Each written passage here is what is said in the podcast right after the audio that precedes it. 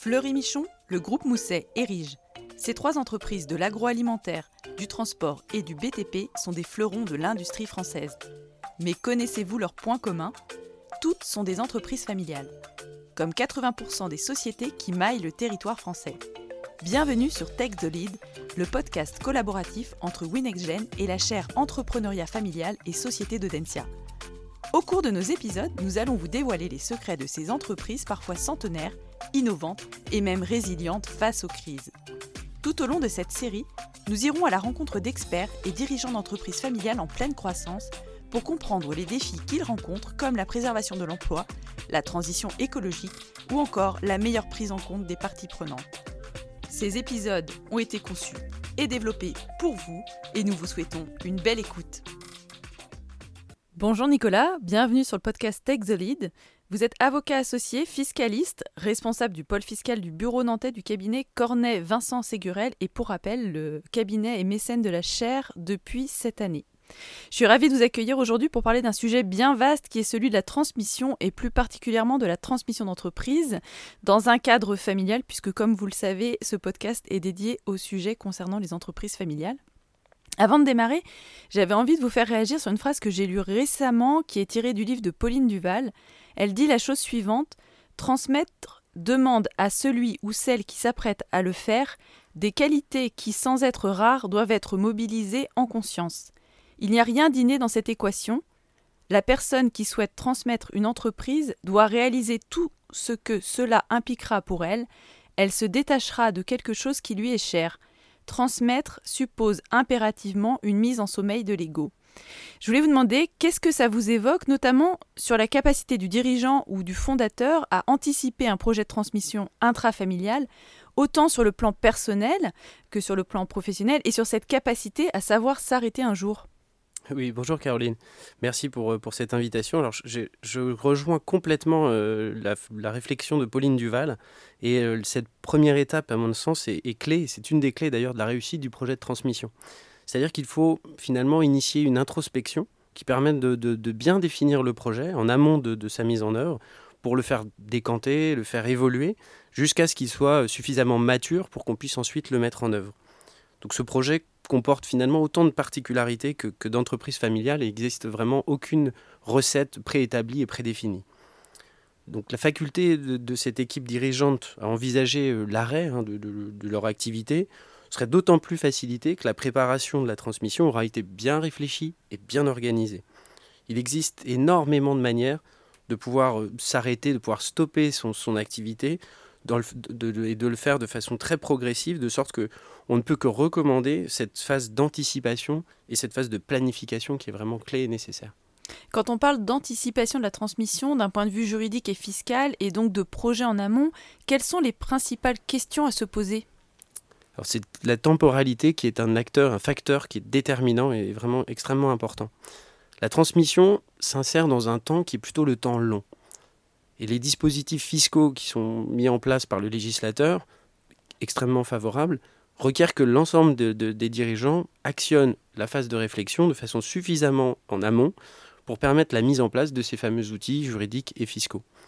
Donc la réflexion, en général, et c'est ce que l'on préconise habituellement, doit être menée de 4 à 5 années avant de pouvoir la, la déclencher efficacement. Donc il faut sécuriser également, et c'est un des points qui est parfois un peu oublié, euh, la transmission, pas forcément de façon choisie, mais qui peut parfois l'être de façon subie. Et ça peut notamment être euh, le cas dans le cadre d'accidents de, de, ou d'enjeux de, de, qui, pèsent sur la personne du, du chef d'entreprise et qui peuvent entraîner justement cette transmission qui est subie et donc bien souvent euh, radicale pour les entreprises familiales. Donc le questionnement euh, utile qui peut être euh, amené, et c'est ce que l'on fait avec, euh, nos clients dirigeants, c'est entre autres, hein, je, les, je les partage pêle-mêle, la nature du ou des actifs qui doivent être transmis. La question peut paraître bête, mais elle est essentielle. C'est de savoir est-ce que le périmètre actuel est bien défini? Il se peut par exemple qu'au sein d'une entreprise familiale, il y ait également des actifs immobiliers qui n'ont pas nécessairement vocation à être également transmis, mais qui peuvent rester plus longtemps dans le patrimoine du dirigeant avant sa transmission auprès des enfants. Donc il y a lieu parfois de s'interroger sur des restructurations, réorganisations en vue de sortir ces fameux éléments du périmètre de la transmission. Il y a également le contexte familial, évidemment, avec un des enfants qui peut avoir le souhait de poursuivre l'aventure entrepreneuriale là où les autres n'ont pas forcément ce, même, ce même souhait. il faut également s'interroger sur les autres actifs qui doivent être liquides et qui doivent permettre, le cas échéant, de désintéresser euh, les frères et sœurs lorsque un seul enfant a pour vocation de, reprendre l'aventure familiale. On peut également envisager euh, justement ce fractionnement du capital parce qu'on sait que, fractionner le capital est, complètement envisageable, euh, fractionner le pouvoir est, bien plus délicat. Et donc il faut vraiment euh, essayer de, voilà, de s'interroger sur cette, euh, cette dichotomie et cette fraction possible de, des deux choses en envisageant la gouvernance de demain. Il y a également cette forme d'accompagnement, puisque le dirigeant peut avoir la volonté de transmettre sur le très long terme, euh, parfois euh, avec donc un accompagnement euh, régulier, y compris dans la phase post-transmission, ou à l'inverse, un accompagnement très court pour permettre vraiment de donner euh, pleinement les rênes euh, aux, enfants repreneurs et le dirigeant euh, s'efface de façon très rapide.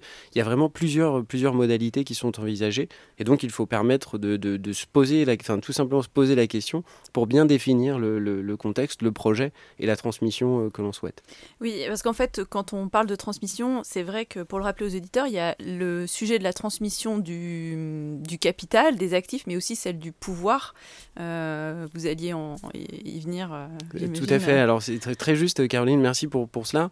Euh, j'ai un exemple hein, concret de, de, transmission qui m'a été présenté euh, et qui, à mon sens, n'était pas encore suffisamment mature.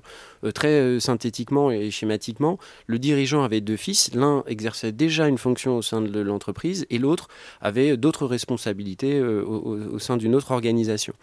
Le père avait euh, pour volonté de, transmettre aux enfants à parts égales, ce qui, se voit euh, très souvent, mais euh, sans en avoir forcément parlé avec ses enfants. Et, l'un des, fils qui, était justement présupposé à la reprise de l'entreprise familiale m'a partagé qu'il n'était pas forcément pour le fait de disposer du même niveau de titres, qui supposait également le même niveau d'intervention au sein de la société, alors qu'il y était depuis bien plus longtemps et qu'il avait peut-être d'autres projets, en tout cas euh, qu'il ne voulait pas que son frère, le cas échéant, vienne à perturber euh, l'aventure entrepreneuriale et le, projet qu'il menait euh, depuis quelques années déjà auprès de son père.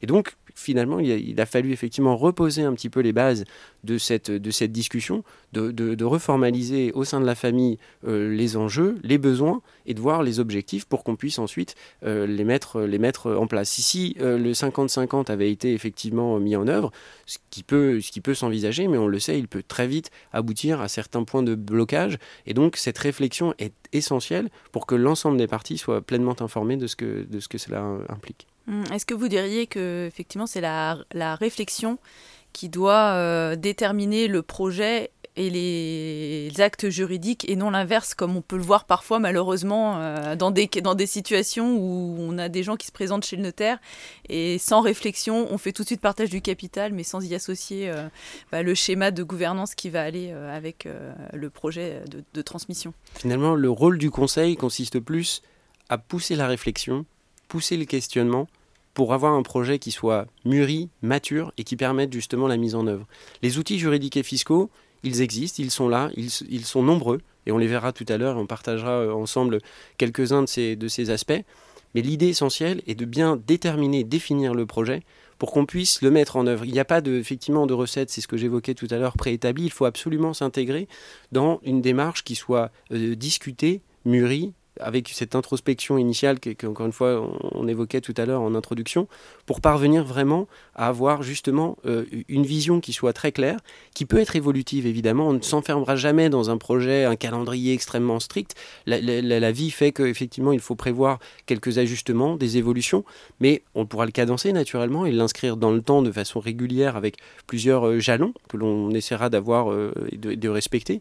Mais l'idée essentielle effectivement est de, est de bien avoir discuté avec son conseil le cas échéant pour justement partager quelles sont les faisabilités ou pas de ce projet, mais de permettre justement de bien le définir pour ensuite le moment venu, aboutir à cette réflexion. C'est pour ça que l'on indiquait euh, ce temps qui peut paraître extrêmement long, de 4 à 5 années de maturation, qui sont finalement, lorsque l'on en dispose, et c'est effectivement une sorte de luxe, mais lorsque l'on en dispose avant le déclenchement de cette transmission, pour qu'elle soit bien réussie, que les paramètres puissent être ajustés et bien mis en œuvre, c'est le temps nécessaire pour bien réussir sa transmission. Alors il y a un sujet aussi qui est central dans la transmission, c'est celui de la valorisation, et donc du coût fiscal qui va euh, y être associé. Lorsque vous accompagnez vos clients, notamment euh, les entreprises familiales, sur des scénarios de transmission, comment abordez-vous le sujet de la valorisation Et est-ce plutôt un sujet tabou, au contraire euh, assez accepté, avec lequel on peut facilement voilà, discuter, échanger avec le client? La valorisation est une composante essentielle de la phase de transmission, laquelle il faut, par laquelle il faut nécessairement passer. Elle répond en réalité à un double objectif. Il y a l'objectif patrimonial, puisqu'effectivement, on l'a évoqué, certains enfants peuvent être amenés à sortir du capital, ne pas participer à la continuité de, l'entreprise familiale, et donc l'équité et même la pérennité des relations et des rapports, des rapports familiaux impose que cette évaluation d'entreprise soit faite avec toute la diligence requise et soit évidemment correcte. Il peut également être envisagé euh, certaines décotes. Il faut dans ce cas que, donc des cotes sur le prix, euh, il y a différents facteurs. Il faut dans ce cas que l'ensemble soit partagé avec euh, les membres de la famille en transparence pour s'éviter ces sujets de, possibles discordes. évidemment, vous l'avez compris, et d'ailleurs vous avez mis le doigt sur le sujet, le second objectif est éminemment fiscal. L'administration peut s'intéresser de très près à la valorisation retenue qui sert d'assiette euh, au taux et droit de, au droit d'enregistrement, au droit de succession et de donation, hein, plus, plus simplement. Donc au départ, on constate une certaine pudeur hein, sur lors des échanges parfois euh, concernant la valorisation, mais une fois que, que, ces enjeux euh, ont été évoqués, le débat s'ouvre usuellement beaucoup plus, beaucoup plus naturellement. Est-ce qu'on peut encore dire en 2022 que transmettre la propriété d'une entreprise familiale, c'est fiscalement coûteux? Alors ça peut l'être, euh, ça peut l'être définitivement si euh, la préparation n'a pas été suffisamment réalisée et euh, que l'on subit la transmission plus qu'on ne la prépare. Pour rappel, hein, le barème progressif des droits de donation et de succession atteint en ligne directe au taux marginal 45%. Donc effectivement, c'est de nature à euh, entraîner des situations extrêmement délicates pour les entreprises familiales, puisque ces 45% de droits, possiblement, il faut les payer assez rapidement. Donc rendre liquide ce qui au départ ne l'était pas nécessairement, le vendre parfois précipitamment, et donc un impact extrêmement favorable, parfois même une sortie de l'entreprise familiale, du giron euh, de, la famille, justement, pour les besoins de la liquidation de ces droits. Alors heureusement, il existe, et on va évidemment en parler, euh, différents dispositifs qui ont été prévus par le législateur de longue date, qui ont été d'ailleurs euh, aménagés et, encore récemment depuis la loi de finances 2019, qui permettent justement une transmission bien anticipée à un coût fiscal qui est très largement, euh, très très largement abaissé, justement pour faciliter cette transmission et, conserver cette, pérennité de l'entreprise familiale. Alors, nous allons parler de deux mécanismes essentiellement incitatifs. Il y en a d'autres, mais, ici nous focaliserons sur deux.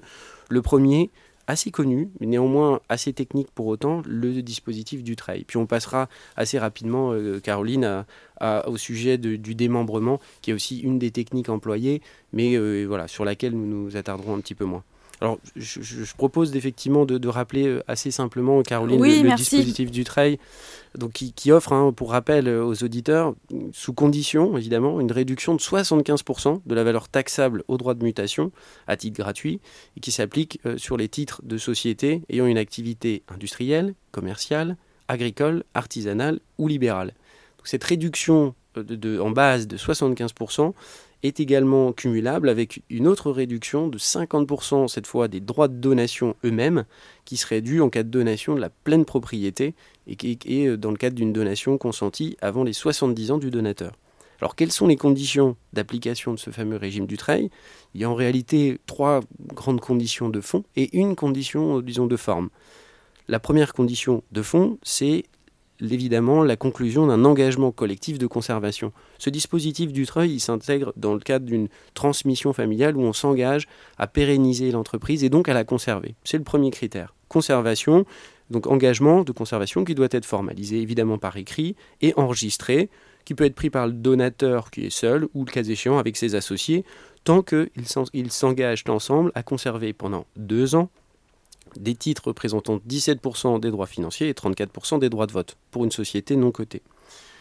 Lors de la donation, le second engagement consiste pour le donataire, cette fois, celui qui reçoit les titres euh, lors de la donation, donation partage, on verra euh, un petit peu après pourquoi. Donc le donataire doit prendre lui-même un engagement individuel de conserver des titres qu'il reçoit pendant 4 années cette fois, à compter de l'expiration de l'engagement collectif. Donc vous aurez compris par un rapide calcul que l'engagement du trail prend déjà près de 6 ans.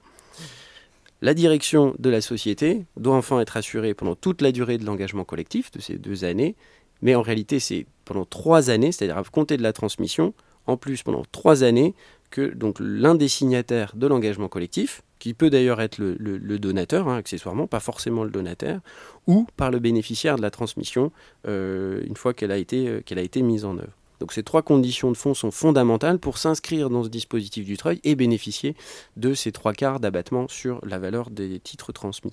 Ah, moi j'ai juste une petite question à la lecture parce que souvent dans les entreprises familiales se pose la question d'avoir un dirigeant non familial.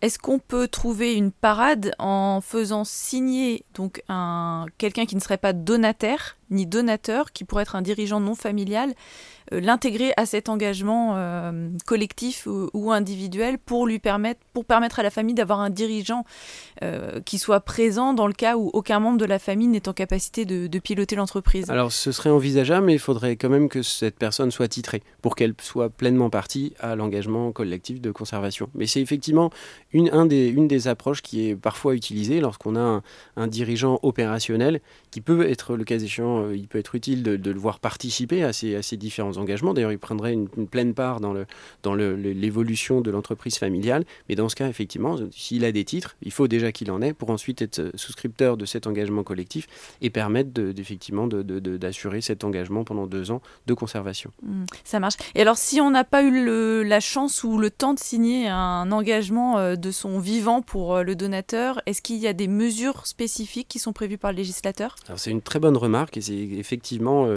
il y a deux dispositifs aujourd'hui qui existent qui permettent un peu de combler le manque qui aurait pu résulter d'une absence d'engagement collectif euh, en cours lors, d'un, décès, par exemple, ou d'un accident. Euh, dans ce cas, ces deux dispositifs sont l'un, un engagement que l'on appelle post-mortem, c'est-à-dire comme son nom l'indique, il est conclu dans les six mois du décès.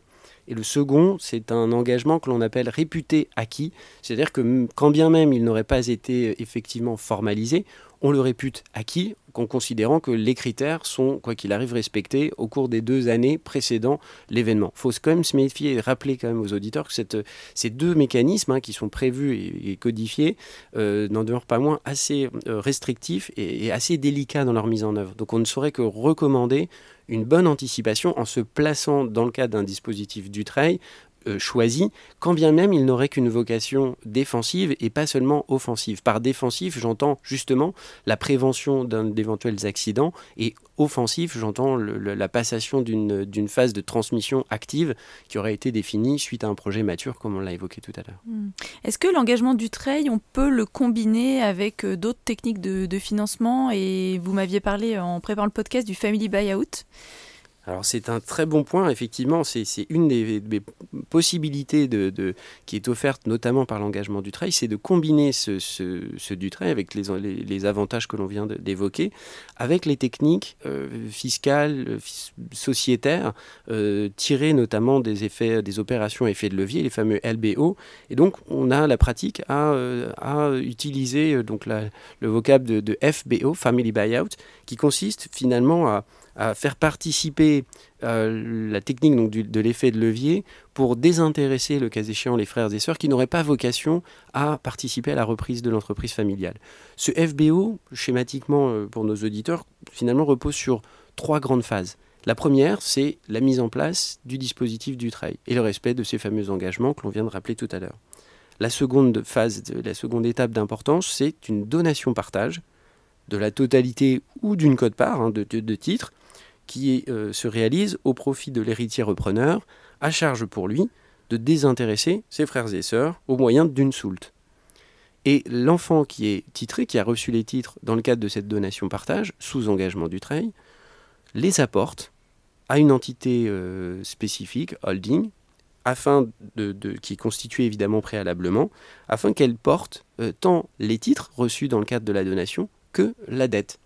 Et donc, cette, cette approche a, euh, permet un effet de levier extrêmement significatif. Alors, d'une part, en termes de droits de, succession et de donation, puisque la soulte elle-même bénéficie de, la réduction des 75%, alors que les enfants ont de, l'argent, du cash, et non pas des titres. Donc l'ensemble euh, bénéficie des 75% de réduction, ce qui est un peu dérogatoire par rapport euh, au régime que l'on a rappelé tout à l'heure, qui, nécessite que soient transmis des titres ou une entreprise industrielle, commerciale, etc. Là, on a cette possibilité, puisque finalement, c'est bien les titres donnés qui euh, bénéficient de l'abattement et la soulte est bien réglé par l'un des enfants repreneurs au bénéfice de ses frères et sœurs. Donc c'est un premier avantage. Et le second, c'est que l'on bénéficie de, euh, l'effet de levier, disons, fiscal par le biais du régime mère-fille qui, comme euh, vous le savez peut-être, euh, est très incitatif au plan fiscal, puisque les dividendes versés par l'entité opérationnelle au bénéfice de cette holding constituée par l'enfant repreneur bénéficient d'un taux effectif d'impôt de 1,25%, là où si on fait un rapide calcul habituellement, lorsque les dividendes sont versés directement entre les mains euh, de l'enfant repreneur, euh, disons qu'aujourd'hui la flat tax est à 30%, donc c'est autant de moins de capacité financière pour rembourser ce fameux emprunt qui a servi à payer la soulte euh, au bénéfice des enfants, des autres héritiers de l'entreprise familiale. Très bien, merci, c'est clair. Euh, tout à l'heure, on a parlé donc du pacte du Treil, euh, qui est une mesure de réduction du, coût fiscal. Est-ce qu'on peut dire deux mots aussi du démembrement, euh, qui est très utilisé dans les processus de transmission? Bien sûr. Alors c'est une autre technique qui est plus donc tirée du, droit commun, plus, plus essentiellement, et qui permet aux, donateurs des droits, des droits sociaux, des titres, de se réserver ce que l'on appelle l'usufruit, donc pour conserver par exemple les revenus tirés de ces, de ces fameux, de ces fameux titres, hein, par exemple les dividendes, euh, tout en donnant et en transmettant la nue propriété euh, dans des conditions fiscales extrêmement favorables. On va, les rappeler euh, rapidement pourquoi. Lorsqu'on donne une nue propriété, la nue propriété d'un bien, la valeur de ce, de ce qui est donné, c'est-à-dire la nue propriété, est déterminée au plan fiscal par rapport à l'âge de l'usufruitier. Et donc plus on est jeune, globalement, moins la nue propriété a une valeur élevée. Et donc au jour du décès du donateur, la, reconstitution de cette pleine propriété sur la tête du donataire, à l'extinction de l'usufruit, se fait en totale franchise de droits de mutation. C'est comme un non-événement au plan fiscal. Donc on ne repasse pas par la case des droits de succession de donation à payer. Un petit exemple synthétique pour bien comprendre les enjeux. Pour une valeur de titre de 1000, qui serait donnée en, nue propriété euh, avec réserve d'usufruit, pour un donateur qui aurait entre 52 et 61 ans, la valeur serait de 500 de la nue propriété, puisque nous aurions un abattement de, 50% applicable sur ces, sur ces titres. Si les mêmes titres de 1000 toujours sont donnés avant 51 ans révolus, ils valent alors 400 puisque nous avons un abattement un peu plus important compte tenu de l'âge de l'usufruitier en deçà de 51 ans. Donc le, le démembrement peut parfaitement être combiné avec cette approche du trail mais ce n'est pas forcément euh, un excellent calcul. Alors on peut se dire, bah, dis donc, si j'ai 75% de réduction plus un abattement qui s'applique de par euh, la, technique du démembrement, je peux finalement euh, combiner pas mal de dispositifs.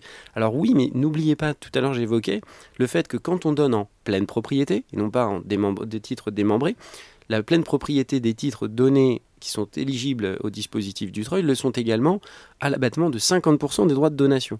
Donc lorsque le donateur, euh, la condition essentielle est que le donateur ait moins de 70 ans. Donc dans ces configurations, il faut vraiment euh, prendre ces petites calculettes et euh, observer si la donation qui serait faite en démembrement sous l'égide du Dutreil euh, serait vraiment plus avantageuse que celle qui consisterait à donner des titres en pleine propriété avec ce fameux abattement de 50%. Les deux techniques ne répondent pas tout à fait aux mêmes objectifs et d'ailleurs les contraintes qui pèsent sur euh, les titres démembrés dans le cadre de l'éligibilité au Dutreil sont également assez, euh, strictes et notamment en termes de, droit de vote de l'usufruitier.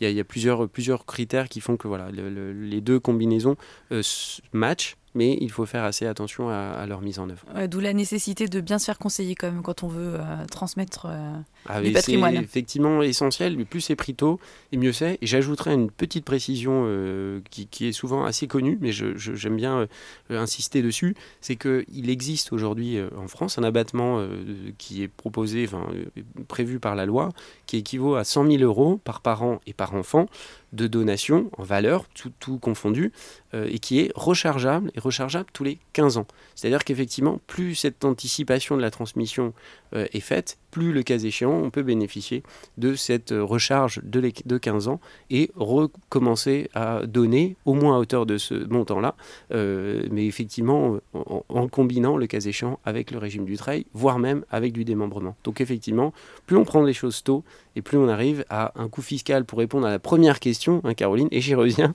à cette première question de combien ça coûte, est-ce vraiment extrêmement coûteux? Si c'est bien préparé, vous l'avez vu, on arrive à des choses qui sont extrêmement plus raisonnables et abordables que notre fameux taux à 45% en taux marginal sur des droits de succession pour une transmission subie et non choisie.